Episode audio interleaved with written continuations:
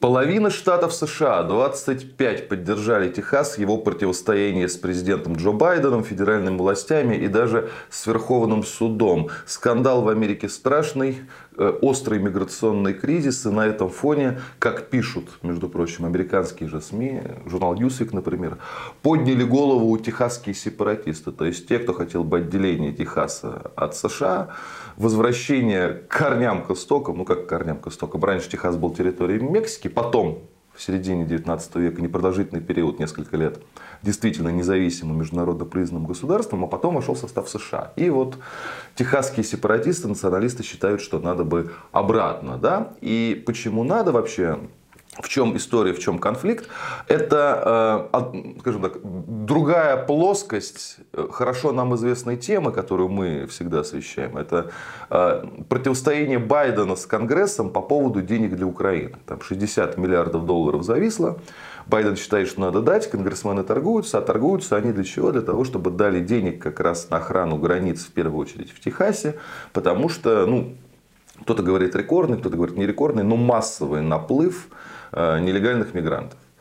И э, случилась еще такая неприятная для Техаса история, что местные власти, местная национальная гвардия стали границу укреплять, скажем так, собственными силами, дополнительные километры колючей проволоки наматывать. И по этому поводу был иск в Верховный суд. И Верховный суд им это делать запретил. Почему запретил? Ну, потому что как бы, с точки зрения Конституции, а Верховный суд на Конституцию опирается, охрана границы – это прерогатива федеральной власти. А штаты отдельно не, не должны этим заниматься. Поэтому разбирайте. И Байден говорит, разбирайте. В общем, у них вот этот вот торг крайне нервный в Конгрессе. Там с одной стороны этот кризис, с другой стороны Украина. А сепаратисты техасские считают, ну раз федеральная власть не может защитить наши права, не может охранять наши границы, да, давайте как бы мы сами как в старь и станем опять независимым государством. И вообще этих сепаратистов, вот этих вот сторонников штата одинокой звезды, который должен стать независимым государством, в Техасе много. Ну, как много, их никто точно не считал, ну, там сотни тысяч человек. Да? И я даже с такими встречался и общался в Техасе, причем не специально, а случайно. То есть, это не совсем э, редкий э, персонаж. Да? Но в отделении Техаса от Соединенных Штатов, какой-то там вот, в измеримой перспективе, на горизонте событий, я не верю. Э, да, сейчас у них особенно скандальная ситуация в связи с этим кризисом, да, в связи с э, грядущими выборами.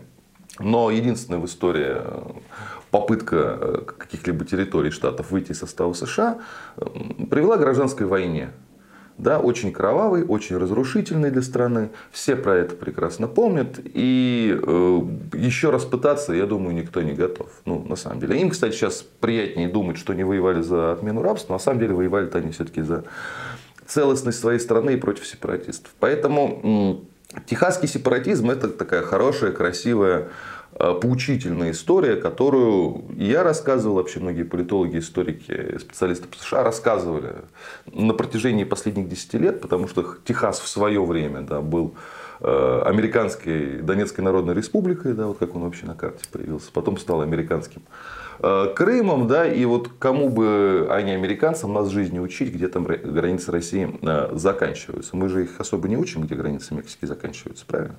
Вот. Но э, именно вот в реальную сепаратистскую историю, там, несмотря на недовольство техасцев, несмотря на весь этот конфликт, я не верю. Да? Все-таки я считаю, что техасские сепаратисты это такая местная экзотика. Ну, не то чтобы это в принципе какие-то такие э, завиральные диспозиции, да, потому что Техас это мощное место, я бы так выразился. А в том плане, что если он станет независимым, да, он вообще будет у него, он по объему экономики примерно как вся Канада, да, то есть это будет богатое государство на самом деле. А плюс Техас это государ, это штат с такой, с особой с особой воинственностью даже, да, потому что считается, что в вооруженных силах США как бы огромная доля именно техасцев, которые идут туда служить добровольно, подписывают контракты, потому что для них это все еще имеет значение. Это там северяне уже стали рафинированные, а на юге еще как бы крепка косточка. Но все-таки, все-таки, как бы не писали об этом российские СМИ, да, как бы даже американские СМИ э, глаза не пучили, техасский сепаратизм это не история в ближайшее время. Недавно казалось, что это может стать историей близкого времени, если бы Байден и демократы, когда получили власть, начали действительно ломать США. У них там был план реформ, да, чтобы стать партией, чтобы стать однопартийной страной, по факту, чтобы республиканцы на власть на федеральном уровне уже не претендовали. Тогда могли пережать, да, и что-то бы серьезное началось. И даже были угрозы определенные. Да, но э, Пережать не смогли, потому что Байден оказался слаб, как бы физически и политически, быстро утратил популярность, и не рискнули они на свои э, скандальные, авторитарные, я бы даже сказал, э, реформы. И в Техасе больше серьезные люди, не активисты всякие, а вот именно серьезные люди. У них там новое движение «Таксит», по аналогу Брекзита. А все-таки как бы действующие системные политики как бы с этой темой не заигрывают. Потому что, ну, а что уж там, у них есть как бы собственный, собственный урок истории, да, что вот сепаратизм означает гражданскую войну, а гражданская война означает э, боль, страдания и отбрасывание назад во времени в развитии. Ну, впрочем, это почти любая война всегда означает. Будьте здоровы, подписывайтесь на наш канал, и кому больше нравится в формате подкастов, в этом формате мы тоже есть.